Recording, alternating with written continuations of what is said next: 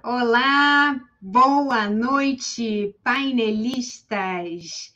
Sejam bem-vindos ao Painel Evolutivo, um programa produzido pelo IIPC, com transmissão pelo YouTube, Facebook, todas as terças-feiras às 21 horas. O nosso programa também está disponível nas diversas plataformas de podcast. Procure por IIPcast. E nesta edição trabalhamos com Luciane Barros na produção executiva, nosso diretor de conteúdo, é, Eduardo Ezag, o diretor técnico Felipe Diniz, a transmissão de Lucas Soares e Pedro Baeta e nossa equipe de apoio, Júlio Borges e Guilherme Aiex. A sua participação é super bem-vinda. Envie perguntas e comentários pelo chat. Nós fazemos esse programa pensando em vocês, os painelistas, e procuramos correlacionar temas que sejam de interesse para a evolução com o enfoque da conscienciologia. A nossa ideia é ampliar o discernimento. E o tema de hoje é para direito à inclusão.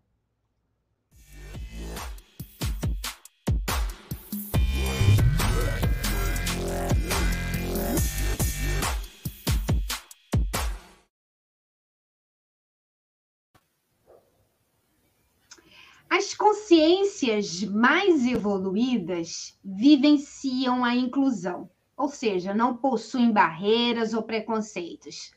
Quais são as práticas favorecedoras da inclusão consciencial? Como a inclusão pode contribuir para a conta corrente holocármica? Afinal, para você, a inclusão é um valor evolutivo? No painel de hoje, vamos falar sobre a inclusão para as pessoas com deficiência e o movimento de acessibilidade da conscienciologia para esse público. O tema para direito à inclusão sobre a ótica da conscienciologia. Em nossa bancada virtual, a gente está super feliz hoje. Nós temos uma participação especial, que é do professor Carlos Christian, ele é professor de Libras, do Instituto Tertúlia Libras, mora em Belo Horizonte, é homem, pele clara, cabelo curto preto, veste blusa preta e ao fundo um azul, uma parede azul. E eu também vou fazer a minha audiodescrição, Alessandra Nascimento, mulher, pele clara, cabelos cacheados amarrados, usando camisa branca, sentada numa cadeira preta, no fundo, parede branca e uma estante com livros. Gente, tudo isso porque nós queremos valorizar a inclusão.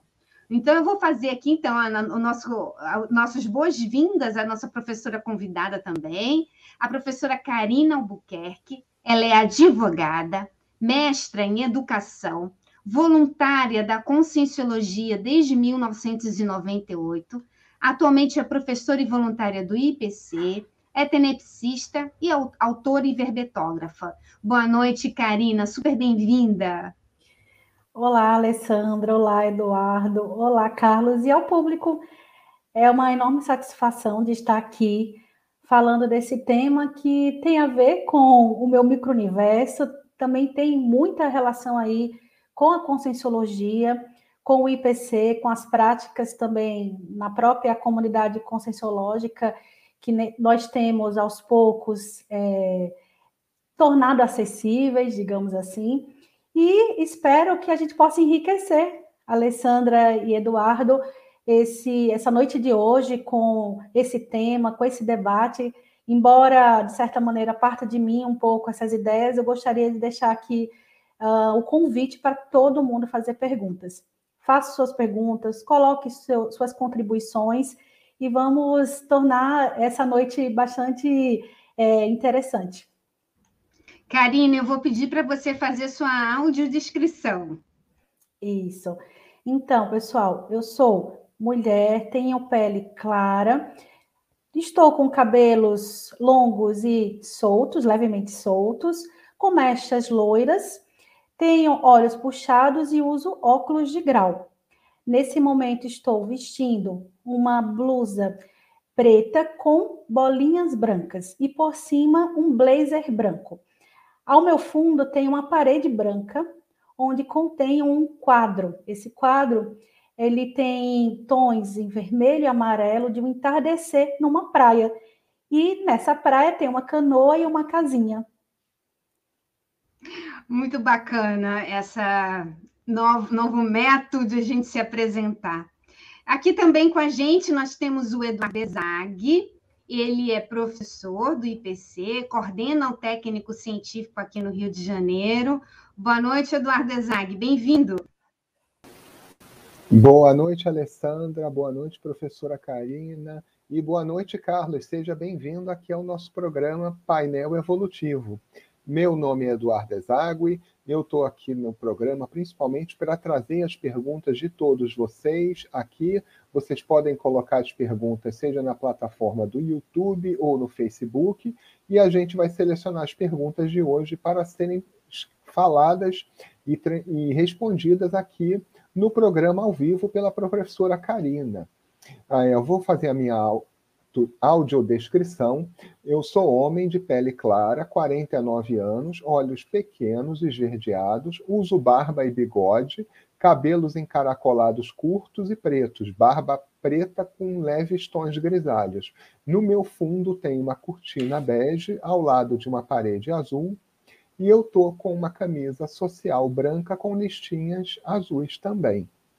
E quero dar minhas boas-vindas a todos aqui no painel evolutivo e vamos começar. Vamos lá. Karina, então, a primeira pergunta, a gente sempre se preocupa com o público de primeira vez, quem ainda não conhece direito a Conscienciologia e até mesmo o tema, né? Então, o que, que é o para-direito à inclusão? Para a gente começar, as definições. Vamos lá, então. Então, antes de iniciar, acho que é importante as pessoas entenderem o que é essa, esse tal do para-direito, né? Eu estudo para-direito já vai fazer 10 anos, a partir do ano que vem se, se farão 10 anos, e assim, acho bem importante a gente ver que existe um contínuo aí dos estudos do para-direito, que é estudado aí por várias instituições, e o para-direito, existe um verbete na conscienciologia para quem tem interesse no repositório da Ciclosapiens, e nesse repositório tem esse, esse verbete que, em modo geral, a gente pode considerar assim, que o para-direito, ele vai, ele pode ser visto de um, de um ponto de vista objetivo, e esse ponto objetivo, ele visa o quê? Uma ciência. Então, a para-direitologia, ela visa o quê? Uma, é uma ciência que vai estudar ali leis para leis, técnicas para técnicas, visando aí um maior entendimento dessa paravivência da max-fraternidade. Então, dentro do para-direito, nessa visão objetiva, nós vamos começar a, a, a, a principalmente compreender como a gente pode é, é, aplicar técnicas voltadas a esse para-direito, que ele vai nos ajudar a entender esse fluxo cósmico, vai nos ajudar a entender como a gente pode ter uma visão mais universalista, uh, esse senso universalista, e a própria Max Fraternidade, que é uma vivência máxima, aí uma ideia da conscienciologia da fraternidade. Mas também podemos ver o para-direito do ponto de vista subjetivo. E seria o quê? Seria essa vivência dos direitos conscienciais. Se a gente for fazer uma relação do direito com o para-direito, nesse viés subjetivo, do mesmo modo que eu tenho um direito, aqui, por exemplo, no nosso cotidiano, direito de ser incluído na escola, direito de, de, de ir e vir, da própria liberdade de expressão, aqui na conscienciologia, o estudo do para-direito visa a gente ter o direito consciencial. E nós temos vários direitos conscienciais. Um deles é a própria evolução. Todos nós, enquanto estivermos nesse nesse planeta, nessa, nesse ciclo multidimensional pessoal, temos o direito à evolução. Esse é um direito básico. Temos também o direito ali da própria liberdade, do livre-arbítrio, dentre outros. E aí, expandindo um pouco, Alessandra e Eduardo, para o para-direito à inclusão, a gente pode considerar que é a gente se manifestar com esse direito consciencial de ser incluído, de ser incluído nas nossas manifestações, com a nossa subjetividade, de sermos é, diferentes, de termos a empatia necessária para a gente poder é, evoluir com nossos pares. A gente pode considerar o para-direito à inclusão tanto no sentido lato da palavra, o próprio para-direito à inclusão, de ser incluído, de ser compreendido e, de fato, entrar naquele meio, seja social ou parasocial. Mas também podemos considerar o para-direito à inclusão no sentido mais estrito da palavra. E aí a gente tem várias, várias práticas, digamos assim, de inclusão, considerando aí o direito da consciência. E à medida que vai acontecendo a live, a gente vai falando. Mas, basicamente, eu acho que esse é um ponto para a gente uniformizar alguns conceitos, entender o que é para-direito, para chegar nesse para-direito à inclusão. Muito bacana, Karina. E, e, você, você tocou aí num ponto do direito da evolução, que também é um direito de todos, né? E, e eu queria que você falasse um pouquinho para a gente, quando a gente fala de para-direito, tem correlação com a cosmoética? A cosmoética seria a nossa constituição maior? Muito bem lembrada, Alessandra, porque o que acontece? Eu faço uma relação de que o direito ele está para a justiça, o para-direito está para a cosmoética. Então, a bússola do para-direito ele sempre vai ser a cosmoética, porque a cosmoética é algo maior, não é só a ética minha do cotidiano, a minha moral positiva. São coisas muito importantes. Eu quero deixar claro que a gente tem uma moral positiva, nós termos os nossos valores aqui íncitos, ou seja, dentro de nós, no nosso dia a dia, visando o respeito ao outro a partir dos próprios das próprias regras e ditames legais, isso é o mínimo que se espera enquanto ser social. Mas aqui na conscienciologia a gente amplia coloca uma lupa em cima desse conceito do ser social. A gente fala do ser consciencial, né? Esse ser consciencial, ele não só valoriza os códigos vigentes, a ética naquele, naquele meio, mas ele também valoriza essa cosmoética, o que está principalmente nessas entrelinhas das nossas relações, e que muitas vezes, quer dizer, por enquanto, a gente não tem nenhum instrumento intrafísico ou físico que possa de fato ali avaliar essas condições extrafísicas, a não ser nossas nossas próprias nossas próprias parapercepções ou nosso próprio autoparapsiquismo.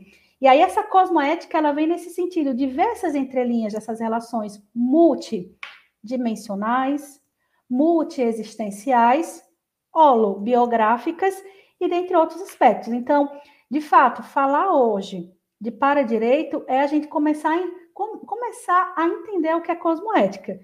E a gente pode começar a entender cosmoética principalmente a partir que a gente fala, né, dos nossos valores pessoais, eles vão dar um indicador de como está a nossa cosmoética. Mas não só, Alessandra e Eduardo, a gente aqui tem uma visão principalmente é, muito mais assim avançada, não é nem avançada, mas principalmente mais panorâmica sobre a questão dessas nossas relações. Então, sempre a gente avalia como estão tá os nossos contextos extrafísicos das nossas relações, como a gente pode, de fato, sair de uma relação que ela é mais nosográfica para uma relação mais positiva, do ponto de vista, principalmente aqui da cosmoética. Uh, um outro viés também para entender é que nem tudo que é do direito, ele é cosmoético. As, claro que a gente tem que é, respeitar esse direito vigente, mas a gente vê, vê aí no cotidiano. Eu, eu mesma que atuo aí na área da advocacia, vejo situações que as pessoas ainda estão muito embrincadas do ponto de vista do direito, e um exemplo muito clássico é a questão dos próprios divórcios, Alessandra Eduardo. Muitas pessoas entram nessas brigas de divórcios pelo direito, elas têm direito, só que elas ficam engalfiadas séculos, às vezes, décadas, séculos, por causa de uma injunção jurídica. Então, nem sempre o direito ele vai estar tá olhando do ponto de vista da cosmoética, ele é, ele é só justiça. E quando a gente fala de, de para-direito, a gente olha pela questão cosmoética de avaliar o que é melhor para todos. Não é mais o que é melhor para mim, mas o que é melhor para o bem coletivo. Então muda toda a nossa perspectiva quando a gente coloca essa lupa da cosmoética no para-direito. Karina, é, esse tema eu vejo assim que é muito importante e que é, demorou um tempo para a gente começar a priorizar isso, né? começar a valorizar isso. Você tem alguma hipótese de por que, que nós estamos começando a valorizar isso agora? O que está que, que tá acontecendo? Por que, que a gente está começando a valorizar a inclusão agora, né? Que eu acho que a gente já está até atrasado, né? Sim. É, em termos de humanidade, a gente está até atrasado. Recentemente a gente fez um verbete e foi comentado até pelos próprios é, convidados, teletertulianos, que a nossa lei, a, a Declaração Universal dos Direitos Humanos, ela é de 48. Foi a partir dela que foi um marco para todos os seres humanos desse planeta. Estou falando em condições intrafísicas, mas que são importantes de serem aqui suscitadas. O que acontece? São só 70 e poucos anos, se eu não me engano, esse ano vai fazer 73 anos de declaração. Então, faz pouco tempo, e eu acho, quer dizer, é, é quase que uma dedução lógica, considerando aí as teorias que nós estudamos aqui na Conscienciologia, que a Helbex tem relação com isso.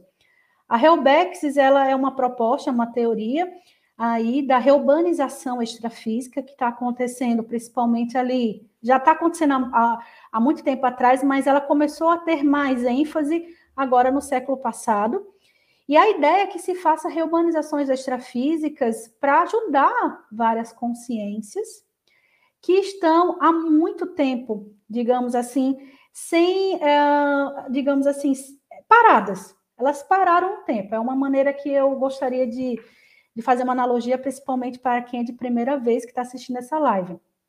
Imagina lá consciências que estão ainda lá no século da, da era da era medieval estão paradas.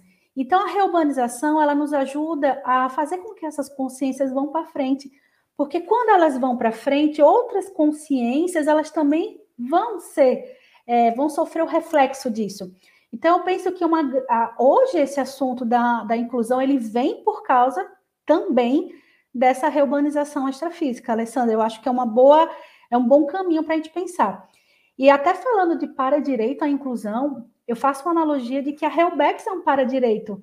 Por quê? Porque a Helbex ela vai, vai ajudar o quê? Na inclusão parasocial. Né? Ah, inclusive, existe um verbete sobre isso na enciclopédia da Conscienciologia, que você consegue acessar no site da Enciclosapiens, e esse verbete fala exatamente disso, da, da questão de a gente começar a entender essas consciências reurbanizadas e proporcionar um, um ambiente intrafísico para elas ressomarem, sem qualquer tipo de estigma e discriminação. Então, como é importante, né, Alessandra Eduardo, nós começarmos a entender que nós estamos aqui todos tentando evoluir. Claro, alguns estão mais doentes, outros menos doentes, e cada um se ajudando conforme as possibilidades. Ô, Karina, quando a gente estava fazendo aí o preparo para essa, para esse, para essa temática, é, a gente fala de inclusão consciencial. Só que é, é, existem vários tipos de inclusões, né? Você poderia comentar um pouco mais sobre os tipos de, inclu... tipos de inclusão, né? Claro, sim. Bom, se a gente for falar no modo geral, mais assim, restrito da palavra, que é da inclusão. Hoje nós temos, como a própria lei falou, vários tipos de inclusão que estão sendo praticadas no planeta. Temos a inclusão que ela é mais conhecida, que é a escolar, né, que é da escola, proporcionar aí o maior número de pessoas para chegar nesse ambiente escolar. Temos também a própria inclusão digital, e essa é muito importante. Hoje nós temos muito movimentos na internet para que as pessoas comecem de fato a acessar. Não por acaso eu, eu participei ali em 95 para 96, não, foi 96, do Comitê de Democratização da Informática, quando chegou no Brasil. E foi muito bom ali, quando eu morava no Nordeste, porque a gente levava essa informática básica para comunidades de baixa renda. E, e foi um momento bem importante ali, é, em vários lugares do Brasil teve esse, esse, é, esse CDI, que é esse comitê, né? Então, você vê como é importante. E hoje, mesmo passado aí mais de que de 20 anos, desde esse CDI que chegou no Brasil, nós temos ainda analfabetos digitais. Eu conheço algumas pessoas que elas não sabem utilizar a internet, e, e isso é, é grave, porque hoje tudo é informatizado, vocês concordam? Então, como é importante a gente olhar para o nosso redor e dar chances para alguém acessar a internet, porque hoje os aprendizados, as aulas, hoje mesmo essa tertúlia tá essa tertúlia, essa esse painel está acontecendo virtual. Se a pessoa não consegue acessar no seu celular ou no computador, como elas conseguem, vão conseguir entender esse assunto? Então, é bem importante entender essa, essa inclusão da era digital. Nós também temos, e aí pegando mais assim questões de grupos, temos a inclusão de pessoas idosas. Então, hoje, como a nossa estrutura aqui no Brasil, principalmente de umas décadas para cá, nossa, nossa pirâmide etária está mudando. Nós estamos começando a entrar, pessoal, numa faixa né, de pessoas com mais idade. E como é que tá? Será que a gente tem hoje aparato, aparato seja é, social, aparato móvel, aparato pedagógico, aparato de recursos conscienciais para atender pessoas idosas, pensar também nessa inclusão. E a própria conscienciologia, ela é um tipo, eu poderia considerar aí, fazendo uma, uma ampliando a situação, a conscienciologia pode ser incluída como tipo de, de inclusão, porque a gente aqui na conscienciologia falamos muito da alfabetização consciencial, que eu poderia até considerar um para-direito à inclusão, no sentido de que, olha a importância da gente começar a olhar a nossa evolução de um ponto de vista mais, uh, digamos, panorâmico, mais abrangente, principalmente considerando essas premissas que embasam a conscienciologia, que aqui a gente falou algumas, que é as próprias múltiplas dimensões, a questão do, dos nossos veículos de manifestação, a própria Alessandra falou da cosmoética, que é uma premissa nossa, universalismo, a própria autopesquisa, que eu acho que é a, a ferramenta principal da Conscienciologia, que realmente a, a digamos, é, é, diferencia de outras linhas de autopesquisa, é a autopesquisa. Então, essa alfabetização consciencial, termos esse, esse direito, esse direito consciencial é muito importante a gente entender, dentre outras. Então, eu diria assim, que essas são algumas que a gente vê, e a importância de a gente começar a observar no nosso cotidiano que outros tipos de inclusão a gente pode começar a favorecer, né? Tem um teste que eu acho que vale, que eu acabei, digamos, inventando, propondo numa palestra que eu dei há uns dois anos, que se você quer saber se você é uma pessoa inclusiva, uma maneira é você observar como está a sua capacidade de diversidade consciencial nas suas companhias. Resumindo, Será que você começar a listar pessoas que convivem com você de etnias, de raças, de gênero, de até mesmo de, de, de classe social e dentre outros aspectos. Você começar a observar se você está mais com pessoas que são diferentes ou se você mais tem tendência a pessoas iguais a você. Eu acho que daí já dá para a gente observar como está o nosso nível de inclusão. Se a gente só consegue conviver com iguais, ou se nós já temos aí uma, uma perspectiva de conviver com pessoas diferentes, porque a diversidade ela é um valor que está íncito da questão da inclusão. Karina, você estava falando e eu fiquei pensando aqui que, na verdade, a ideia da inclusão é o oposto do preconceito, né? Todas as vezes que a gente tem algum tipo de preconceito, a gente está isolando o outro, e aí, consequentemente, a gente não está incluindo, né? Então, eu achei, achei, muito bacana essa reflexão aí que você trouxe para a gente pensar. Eduardo Ezag, nós temos perguntas dos painelistas? Sim, Alessandra, sim, Karina, nós temos perguntas. E quero lembrar aqui aos nossos painelistas que estão assistindo o programa Painel Evolutivo pelo YouTube ou pelo Facebook, que vocês podem colocar as suas perguntas no chat, que a nossa equipe vai recolher e a gente vai falar aqui durante o programa para serem respondidas ao vivo pela professora Karina.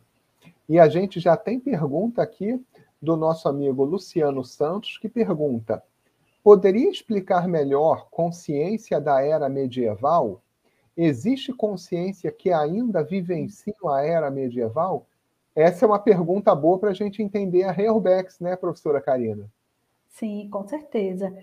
É, Luciano, existe aí, é, principalmente essas consciências, elas são, digamos, identificadas, porque existem projetores lúcidos, esses projetores conscientes, é, que né, pode ser eu, pode ser você, pode ser qualquer outra consciência aqui, intrafísica, se projetam e conseguem identificar bolsões holopensênicos de consciências bem específicas que estão ainda vinculadas ao seu passadão. Elas estão ali paradas, como eu falei no tempo, e as consciências, eu dei o exemplo da era medieval, vamos pensar, como é aquela época da Idade Média? Né? Como era a época da, da era medieval? Eram consciências bem fechadas, eram consciências que tinham nível de religiosidade e perseguição às pessoas diferentes. Nós temos conhecimento através né, dos estudos que fazemos não só na Conscienciologia, mas a própria história está aí, né, para nos, nos esclarecer que naquela época existia caça às bruxas, quem tinha parapsiquismo era perseguido, era morto, e tem consciências, sim, que estão paradas naquele bolsão. Ou seja, consciências que ainda, digamos assim, se hoje elas fossem ressomar, ainda estariam revivenciando aqueles, aqueles fatos. E a ideia com a Reobex, com a teoria da reurbanização extrafísica, é fazer com que essas consciências elas é, ressomem, compulsória ou não, mas na maioria das vezes elas ressomam compulsoriamente, porque vai ser melhor para ela e para todos os envolvidos ao redor. Sempre pensando que quando a gente fala de para-direito, a gente pensa sempre no bem coletivo, no bem maior. Então, é no que for melhor para todas aquelas consciências, inclusive aquela. Então, quando há essa ressoma compulsória, na maioria das vezes, é para ajudar, porque quando ela ressoma, ela vai poder ter oportunidade de ter um recurso evolutivo ali, de uma vida com outras consciências. Olha só, né, Luciano? Vamos pensar nós estamos tendo uma oportunidade nesse planeta de ressomar com pessoas totalmente diferentes. Às vezes a gente trabalha com uma pessoa que, sinceramente, se fosse em outrora, a gente não ia querer estar ali junto. Mas olha que, olha que legal, a oportunidade evolutiva de a gente estar ali convivendo no mesmo ambiente que uma pessoa que você teria dificuldade em outrora. E a gente está tendo oportunidade o quê? De fazer interassistência. Eu assisto e sou assistido. Então, essas consciências, quando elas ressomam, é uma oportunidade para elas é, poderem ver que não é mais aquilo que era antes, ela não precisa mais perseguir, ela pode conviver com pessoas diferentes, e naquele caso específico, conviver com pessoas que não são mais, é, digamos, daquele nicho religioso ou que tem outra cultura. Eu até diria que existe uma oportunidade com a ressoma, que é esse renascimento do nosso corpo, principalmente do nosso corpo físico, de uma paraculturação. A paraculturação é a gente começar o quê? Ressignificar, a gente mudar a nossa cultura, principalmente essa cultura atual, a partir dessas vivências. E a Ressoma, ela nos ajuda, porque olha o quanto de cultura, de diversidade consciencial nós temos no nosso dia a dia. E quando a gente ainda se projeta, pessoal, o negócio assim, é muito mais assim é, amplo, né?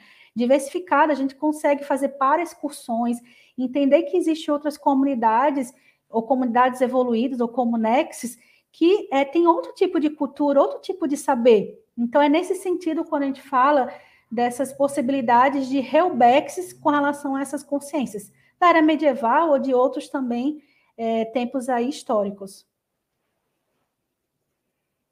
Vamos lá, Eduardo, vamos seguindo. A gente tem aqui mais perguntas ainda. Continuando a pergunta aqui do Luciano, ele pergunta assim, só para complementar acho que o entendimento dele. Consciência parada é com evolução muito lenta? Quando a gente fala é um termo, né, que eu utilizei consciência parada, é que ela está simplesmente ali, é, sem conseguir seguir os seus pares, com evolu a própria evolução, né? Então, hoje nós temos a ressoma, que é um movimento que a gente consegue o quê? Ter momentos de ressignificação, a gente pode fazer recomposições. E quando a consciência ela fica parada, inclusive a gente pode considerar a consciência parada na própria ressoma, tá, gente? Não é só a consci... consciex, né, a consciência extrafísica que fica parada, não. Nesse caso, quando ela é mais nosográfica, o que ela é uma consciência mais negativa ou, ou imatura, eu não gosto nem de falar negativa, uma consciência mais imatura, ela às vezes vai ficar parada, mas a consciência intrafísica a gente tem aí a própria nosso planeta, né, que ele é considerado o planeta hospital, nós temos diversas consciências intrafísicas que estão sim paradas, paradas sim, e até inclusive podendo agravar a sua ficha evolutiva pessoal, dependendo dos atos que ela comete ali no seu cotidiano nessa ressoma. Muito bom. Karina, a gente ainda tem pergunta. Então vamos lá. Nosso amigo Felipe Diniz ele pergunta: Quais as principais dificuldades em tornar os conteúdos da conscienciologia mais inclusivos? Sim. Eu acho que as principais dificuldades que a gente tem visto é mais de recursos conscienciais, tá? Uma delas, uma das variáveis são os próprios recursos conscienciais, que somos nós. Então, a gente parte daqui de uma, de uma ideia na conscienciologia que ela é uma. A gente não vai considerar que é para massas. Então, a gente não faz uma conscienciologia para chegar aí para todo o planeta. Até porque a própria ciências, no modo geral, ela é para um grupo específico que se interessa e se afinize. E é o que eu noto é que hoje ainda na CCCI tem poucas pessoas interessadas, é, porque é um assunto, como a própria lei falou, ainda novo, digamos assim, é um assunto que ainda causa um pouco assim de novidade, né? E também a própria questão da não é só de, as pessoas que já estão não serem interessadas, mas de chegar a braços, porque é necessário chegar a pessoas que têm algum tipo de afinidade. É, na verdade, eu até diria assim: a inclusão deveria ser algo de um valor para todos nós. Deveria conter no nosso Código Pessoal de Cosmético uma cláusula de inclusão. Mas isso também vai depender, é, é, Felipe, da maturidade da consciência. Né? Por exemplo, se eu for falar 10 anos atrás, o meu nível de maturidade sobre inclusão é completamente diferente da de hoje. E eu espero que daqui a 10 anos seja também diferente. Então, hoje, temos também essa questão de termos pessoas que cheguem, que não ainda vejam essa questão da inclusão. Eu escuto muito, seja aqui na CCCI, no âmbito da CCCI, como fora, de que a inclusão, ah, deixa chegar as pessoas com deficiência. E a gente tem que partir do contrário. A gente tem que criar um ambiente inclusivo para que as pessoas cheguem. Porque por muito tempo, e ainda acontece hoje, ah, as pessoas só pensam na inclusão quando há a própria situação acontecendo. Mas quando a gente cria as situações que envolvam inclusão, é, fica mais fácil das pessoas chegarem. Então, algo que eu também vejo e é um talvez uma segunda variável seria isso. É a gente começar a, digamos assim, avançar nesse tema, não esperar. É, não esperar que cheguem pessoas com deficiência para a gente tornar os nossos conteúdos acessíveis, mas já a partir de que a gente pode criar esse ambiente. Então, é uma, são duas questões que eu vejo de dificuldades. Agora, Karina, você comenta também é, nas suas abordagens, né, da importância da inclusão do ponto de vista da, con, da conta corrente holocármica, né? Você poderia comentar, explicar também o que é holocarma para o nosso público? Sim, claro.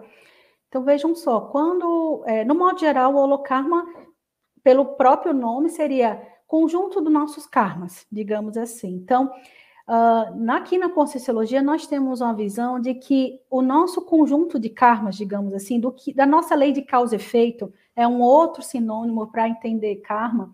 Então, a gente parte de uma ideia de que hum, tudo que nós estamos fazendo vai ter repercussão, alguma repercussão, seja positiva, seja ou negativa. Também hoje onde eu estou inserido, o que eu estou fazendo também é fruto de outrora. Tudo é fruto de escolhas. E é muito bacana a evolução, porque nós temos um, digamos assim, um livre-arbítrio. Ou seja, é respeitado se eu quero isso, se eu quero assado, se eu quero evoluir ou se eu quero ficar parada no tempo, digamos assim, né? Uh, e aí, quando a gente fala de holocarma, dessa lei de causa e efeito, nós temos uma visão de que nós temos uma lei de causa e efeito em nível de ego, eu comigo mesma. Eu tenho lei de causa e efeito considerando o grupo karma, ou seja, um grupo que tem ali relação comigo. E tenho também a questão de lei de causa e efeito considerando o todo. Podemos aí fazer uma relação eu comigo mesma, eu aqui com esse grupo da live e eu com o todo, que seja o planeta. Vamos fazer uma analogia dessa maneira.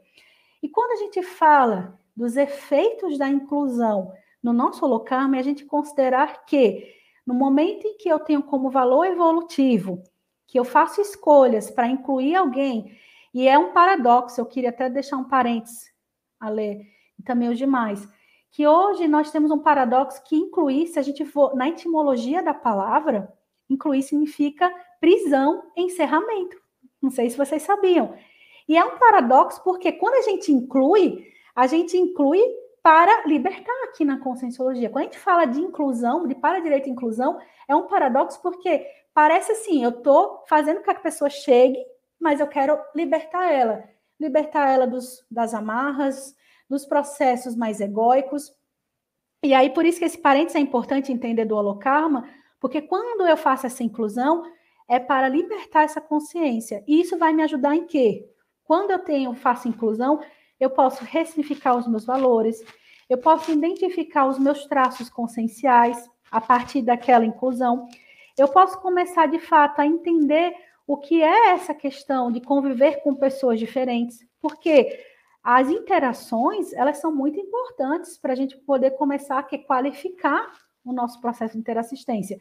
Se eu só interajo com pessoas iguais a mim, qual é as lições, os, os, significados que eu vou tirar? Quando eu convivo com pessoas diferentes, a, o nível de, de ou, ou, não só o nível, mas a quantidade de, de, de lições, de ensinamentos são muito maiores, né? E nível de ego seria isso, exemplos que eu poderia dar que podemos assim ter feitos. E nível de grupo eu poderia dar exemplo da própria recomposição. Imagina, estou incluindo alguém, eu posso fazer ajustes ali de reconciliação. Eu posso também começar, de fato, a assistir ser assistido, porque aqui, é, quando a gente estuda o para-direito, principalmente, nós falamos de ser assistido e também ser assistente. Vai ter momentos que eu sou assistente na minha evolução, ou seja, que eu vou ter mais a questão do, do olhar do para-dever.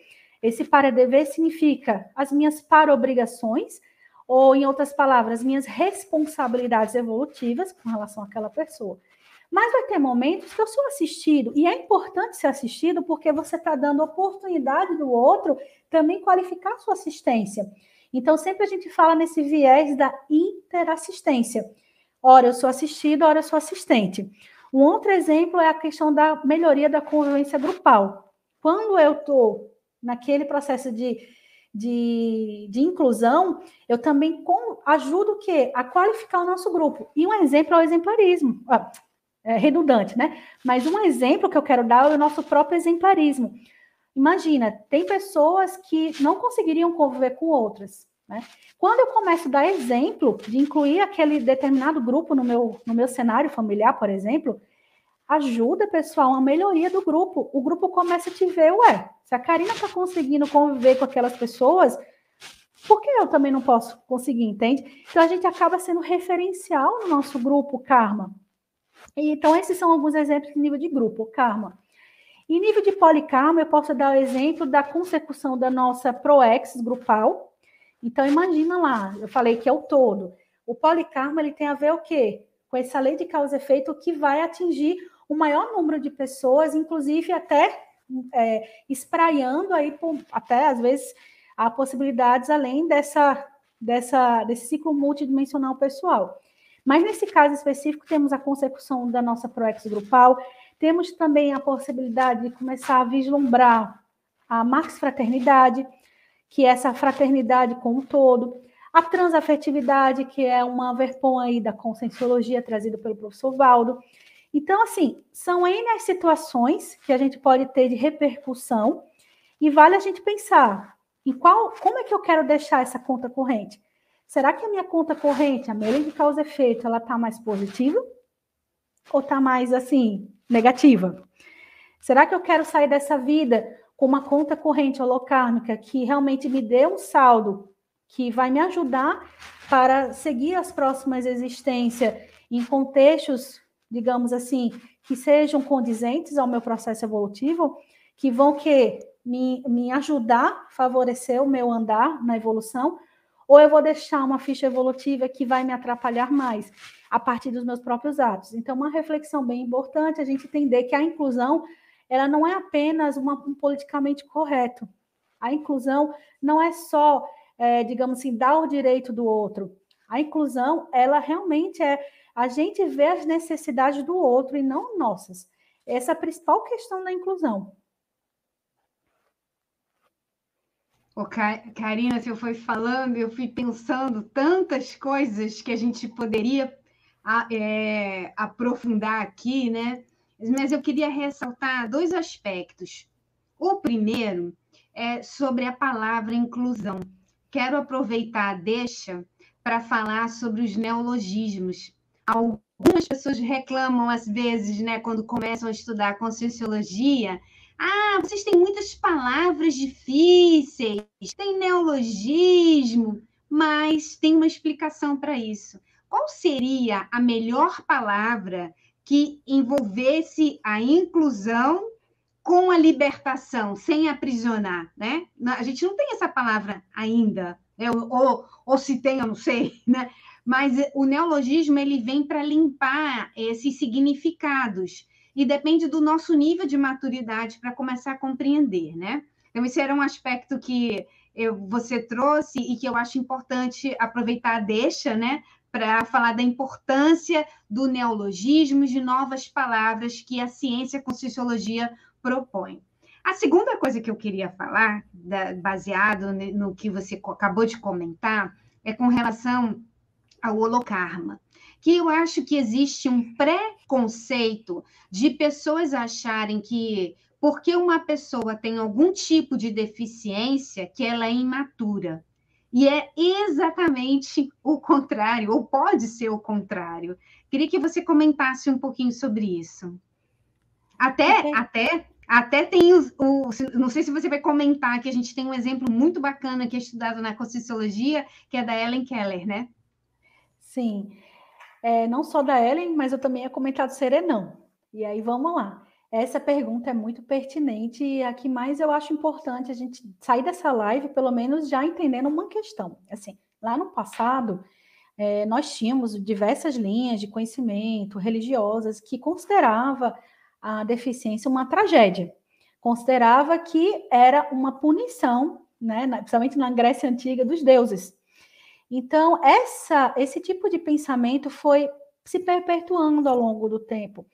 E inclusive chegou, e ainda há uma outra, há ainda situações em que se coloca que a deficiência ela é um mal que a pessoa cometeu no passado. Só que, principalmente considerando esse viés da evolução, do para-direita, qualquer consciência ela evoluir, ela ter o livre-arbítrio dela, digamos assim, é, nós consideramos que Qualquer consciência, ela vai sim, ela vai ter as chances de evoluir, compulsória ou não.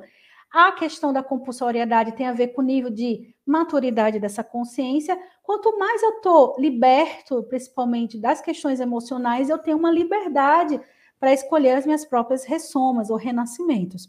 E aí, nessas condições que envolvem paragenética, que é essa genética de outras vidas que a gente vai é, digamos assim, fincando a, no nosso psicossoma e no nosso mental soma. A partir dessas nossas biografias de vidas passadas, há possibilidades que a gente venha assim com alguma deficiência, seja porque nós assim escolhemos junto ao nosso orientador evolutivo, que é uma consciência, aí principalmente o pessoal de primeira vez, que está ali na escala evolutiva, que é uma proposta didática aqui da conscienciologia, o evoluciólogo, aí tem uma, é uma consciência que ela é, digamos, madura aí com um nível de evolutividade, digamos, a maior, e ela tem essa possibilidade de nos ajudar a, digamos assim, a programar nossa próxima existência. E a gente, dentro dessa liberdade que, digamos, nós conseguimos vida a vida, e, e alguns têm, outros não, vai depender é, das nossas escolhas, principalmente.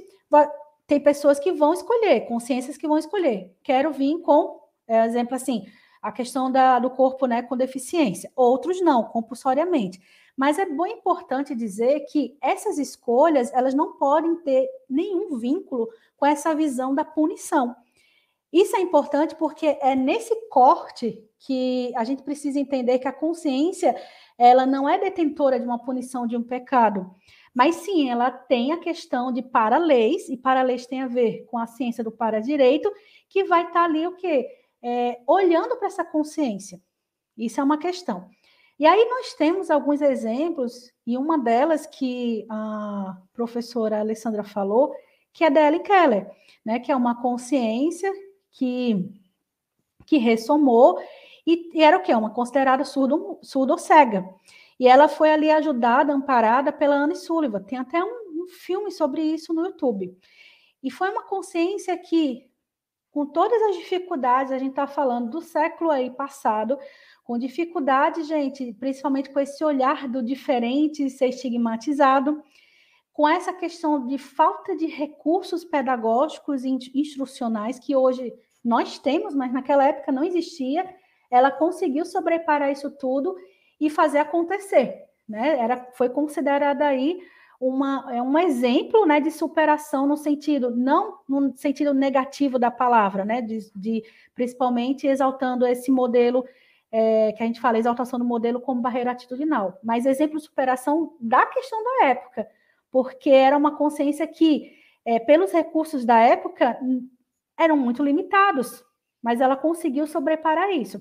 E existe aí algumas possibilidades, principalmente aventadas na conscienciologia, de que ela seria uma consciência muito evoluída.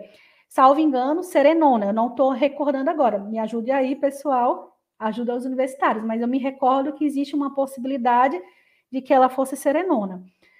E, além disso, nós tivemos um serenão chamado reurbanizador.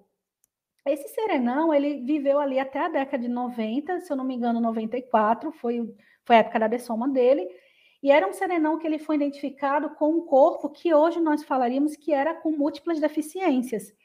Então, tinha paralisia cerebral, dentre outras questões no corpo. E mesmo com essas deficiências no corpo, era uma consciência evoluída, porque o serenão é considerado aí o nosso modelo evolutivo, aonde é que a gente quer chegar um dia de evolutividade, de holomaturidade, da própria questão mental somática, ou seja, nível de discernimento. E então, assim, como é importante entender, né, Lê e Eduardo e todos os ouvintes, que mesmo nós ter, podemos ter deficiências, mas a gente pode sobreparar, porque aqui nós entendemos na conscienciologia que o nosso corpo, veículo somático, que é esse corpo aqui mais rústico, o nosso corpo aí físico, ele é um instrumento, mas nós temos outros veículos e a consciência ela sobrepara tudo isso. Eu, a Karina, aqui, eu tenho esse corpo, mas eu sou muito mais do que um corpo físico, muito mais que um corpo energético. Eu tenho outras formas de manifestar e a ideia é que vida a vida eu possa entender melhor é, essas ressomas e por que eu vou utilizar alguns corpos e outros não, os, né, principalmente os biotipos. E isso tudo vai depender de várias questões envolvendo o meu nível de maturidade, de evolução e dentre outras questões envolvendo nossas ações. Não sei se eu consegui explicar, mas eu acho que deu para dar aí um, um resumo da situação. O que você acha, Alessandra? Eu acho que a gente pode ressaltar o outro princípio da descrença, que é não acredite em nada do que a gente está falando, tenha suas próprias experiências, né? Que eu acho assim, Karina, que você trouxe algumas reflexões bem interessantes e tem muita coisa que o ideal é que a gente vá procurar entender. Porque não, é, realmente, num programa de uma hora, não vai dar para explicar tudo, né? A ideia é que vocês fiquem assim, instigados, comecem a se questionar, ver se tem coerência, ver se tem lógica isso que a gente está falando, e fica o convite para aprofundar nas ideias, vir a conhecer mais a, a conscienciologia, porque para a gente, por exemplo, explicar como é que funciona o serenão, é um curso inteiro, né? Até chegar no serenão, né? Mas é isso aí, eu achei bem bacana as suas considerações. E eu queria lembrar o nome do filme. O filme é O Milagre de Anne Sullivan. É um filme de 2000, do ano 2000, né? É, a Anne Sullivan foi a pessoa que trabalhou com a consciência Ellen Keller, né? A Ellen, que era a que tinha a deficiência, e a ela se tornou palestrante, gente, para vocês terem uma ideia. Palestrante de nível internacional. Fala, Karina. Ia comentar que teve uma, um cine debate, Alessandra, que foi sobre o Milagre, esse filme. Foi com nossos voluntários aqui do IPC que viram esse filme. E acho que vale aí a gente indicar. Vocês podem procurar aí no IPC, colocar é, Cine Debate, o, o nome do filme, que vocês vão achar que teve esse cine esse ano ainda. E eu queria, assim, ressaltar que existe um site, Alessandra, só a título de curiosidade, principalmente que você lembrou bem o princípio da descrença, tem um site do ICGE, que é o nosso instituto aqui cognopolitano de estatística. E lá tem uma aba que é para elecologia, que é exatamente falando de personalidades que foram, digamos assim, identificadas, mas bem importante dizer, são tudo vivências de pesquisadores. E é muito importante a gente colocar nosso viés aí de, de descrença, né? Avaliar com muita criticidade e ponderação as informações ali contidas. E ali tem várias questões, e deve ter aí sobre a Ellen Keller também nessa ecologia. Bacana, Karina. O tempo passa rápido neste programa. Então, Eduardo Ezag, nós temos ainda nove minutos. Temos ainda perguntas? Sim, nós temos perguntas. E a gente bem em linha aí com, com esse tema aí do extrafísico, do que acontece no extrafísico e vem acontecer aqui no intrafísico depois, a gente tem uma pergunta da Eulália Souza que pergunta, professora, nessas questões relacionadas a direitos inclusivos na SOCIM, os invisíveis que antes nem se discutiam Existe interferência do extrafísico para esses avanços? Sim. Quanto é importante, Olália. Vi também uma outra questão sua, né? Que você está cadeirante. Eu vi ali depois palavras suas, né? No próprio chat. Então vejam só, de fato, teve existe ainda essa questão da invisibilidade da pessoa com deficiência. É claro que as leis estão ajudando a mudar essa percepção. A ideia é essa, a gente avançar. E eu penso assim que existe interferência, quando você fala interferência, a gente fala de inspiração, né, de, de contribuição aí extrafísica, ou seja, desse, né, das múltiplas, múltiplas dimensões de equipes extrafísicas que nos ajudam a inspirar essas leis. É, como a gente falou no início da live, nós estamos no momento de reurbanização extrafísica. Essas leis todas têm relação com esse período, essas inspirações. Então, não só nós, com as nossas energias, ajudamos na reurbanização extrafísica, mas o contrário, as equipes extrafísicas também nos ajudam a inspirar para termos ali avanço legal. Porque ainda é necessário, enquanto nós estivermos nesse planeta, é necessário lei. A lei só existe porque a gente não consegue conviver sem ela. Quando nós tivermos o um nível de maturidade, possivelmente não precise tanto aparato legal. Mas enquanto isso não existe, é necessário ainda colocar uma letra de lei falando do direito da outra pessoa. Sem isso, nós não conseguiríamos diversos avanços, dentre eles o que você acabou de falar. Hoje nós temos a Lei Brasileira de Inclusão, que é de 2015, que é aqui do Brasil, e ela é um importante estatuto para a gente poder começar a situar. Não, não tem muito a ver com o tema de hoje, mas esse ano, agora recentemente, 19 de dezembro, ah, agora no início de novembro, teve o Estatuto da Pessoa com Câncer. É só um exemplo para você ver como é importante ter esses estatutos, leis, para começar as pessoas a sintonizar da importância de a gente incluir e entender melhor os diversos segmentos, né? Eu não sei se eu estou poderia falar, Ale e Eduardo, vocês me falem, mas eu gostaria em algum momento falar de algumas práticas, porque hoje na CCCI nós temos práticas acontecendo, não estamos parados, quero deixar claro, nem próprio IPC, e estamos tentando aí criar, uh, digamos assim, uma cultura de inclusão aqui dentro da conscienciologia. Não sei se em algum momento vai vir alguma pergunta, eu, mas é, gostaria de falar. É, é esse o momento. Pode falar. Pode falar. Que bom. Então, pessoal, acho que é bem importante, apesar de toda essa parte teórica, digamos assim, que a gente falou, mas também colocar práticas. Que práticas nós podemos começar a ter no nosso cotidiano?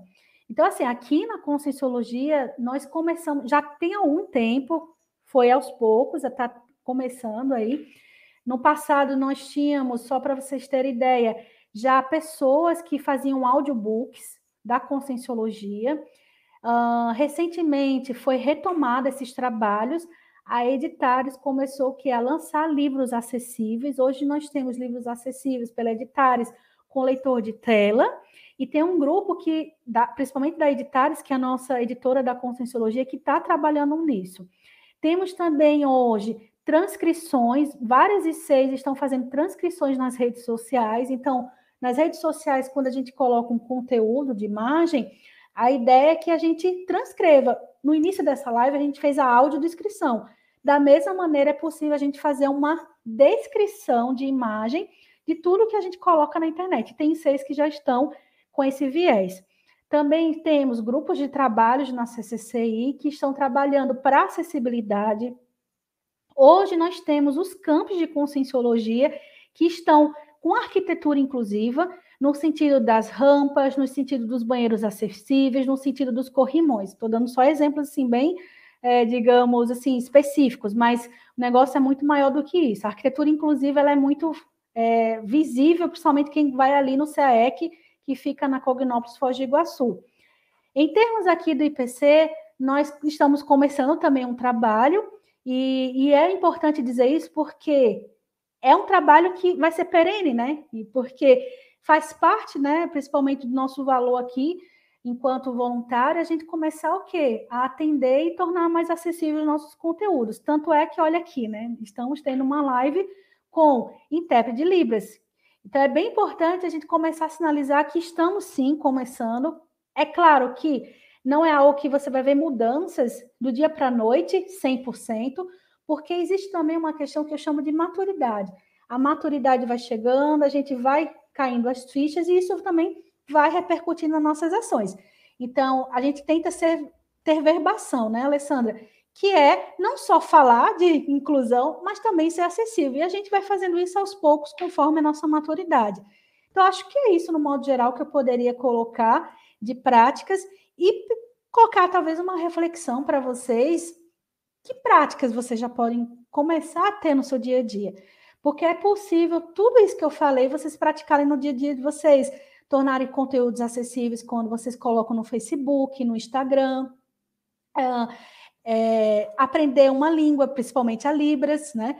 Se for o caso, uh, começar de fato a avaliar no seu cotidiano como está sua diversidade consciencial, dentre outras, né? Ações. Então, vale aí pensar como vocês vão praticar a inclusão no dia de vocês e principalmente pensar nesse para direito à inclusão, que é incluir todas as consciências no modo geral. Karina, excelentes reflexões você trouxe aqui para o nosso painel hoje. Muito obrigada. Realmente esse esse tema ele precisa ter ele voltar aqui, né, para nossa pauta no ano que vem porque muita, algumas perguntas não foram respondidas e a gente, eu, por exemplo, quero saber por que, que você tem interesse nesse tema. Mas isso vai ser para o próximo programa, porque agora não vai dar mais para falar.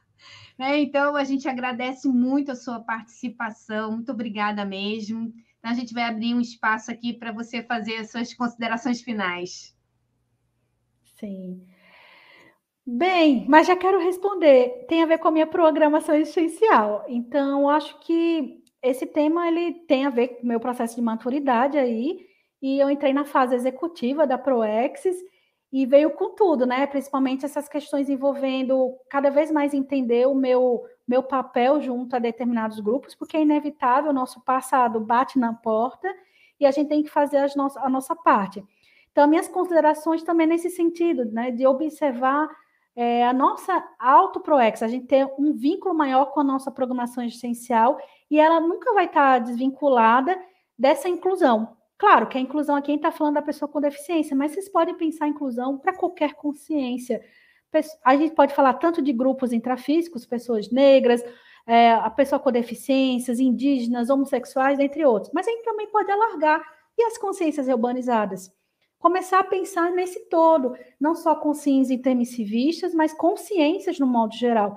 Então, pensar também nesse nosso propósito de vida de incluir a todos, porque é isso que se faz uma evolução com nossos pares. É, muito bacana, Karina, muito obrigada mesmo. Eu quero agradecer em especial o convite que você fez ao Carlos, porque aí a gente pôde ter um, pela primeira vez né, a tradução em Libras aqui no nosso programa. Então, muito obrigada, Karina, muito obrigada ao Carlos também. Vou, o Carlos ele tem um, uma, um programa, uma, um, um, site, né, Karina? Eu, Sim. Gente... O Fala. Carlos ele tem um, um, site, ele tem uma empresa de tertúlia de Libras, ele é professor de, de Libras, então vocês podem acompanhar o trabalho deles no Instagram, Tertúlia Libras. E eu quero agradecer imensamente, Carlos. Muito obrigada mesmo. A gente agradece mesmo. Então, muito obrigada, Karina, muito obrigada, Carlos. E a gente faz um agradecimento também aí à participação do professor Eduardo Zag. Eduardo, boa noite, obrigada. Boa noite, boa noite a todos. Obrigado pela presença de todos os painelistas que estão aqui acompanhando o nosso programa. E até a próxima terça-feira, às 21 horas. Boa noite a todos. Se você gostou do programa, divulgue, comente, faça aqui a sua, a sua parte divulgando aí o nosso programa e divulgando esse tema que é muito relevante para o nosso processo evolutivo. É desconstruindo aquelas ideias, aqueles preconceitos anteriores que a gente tinha, né? Vamos priorizar a maturidade. Então, boa noite, principalmente à nossa equipe técnica, a todos que participaram, e boa noite para você, painelista, uma boa semana e até terça-feira que vem, às 21 horas. Tchau, pessoal!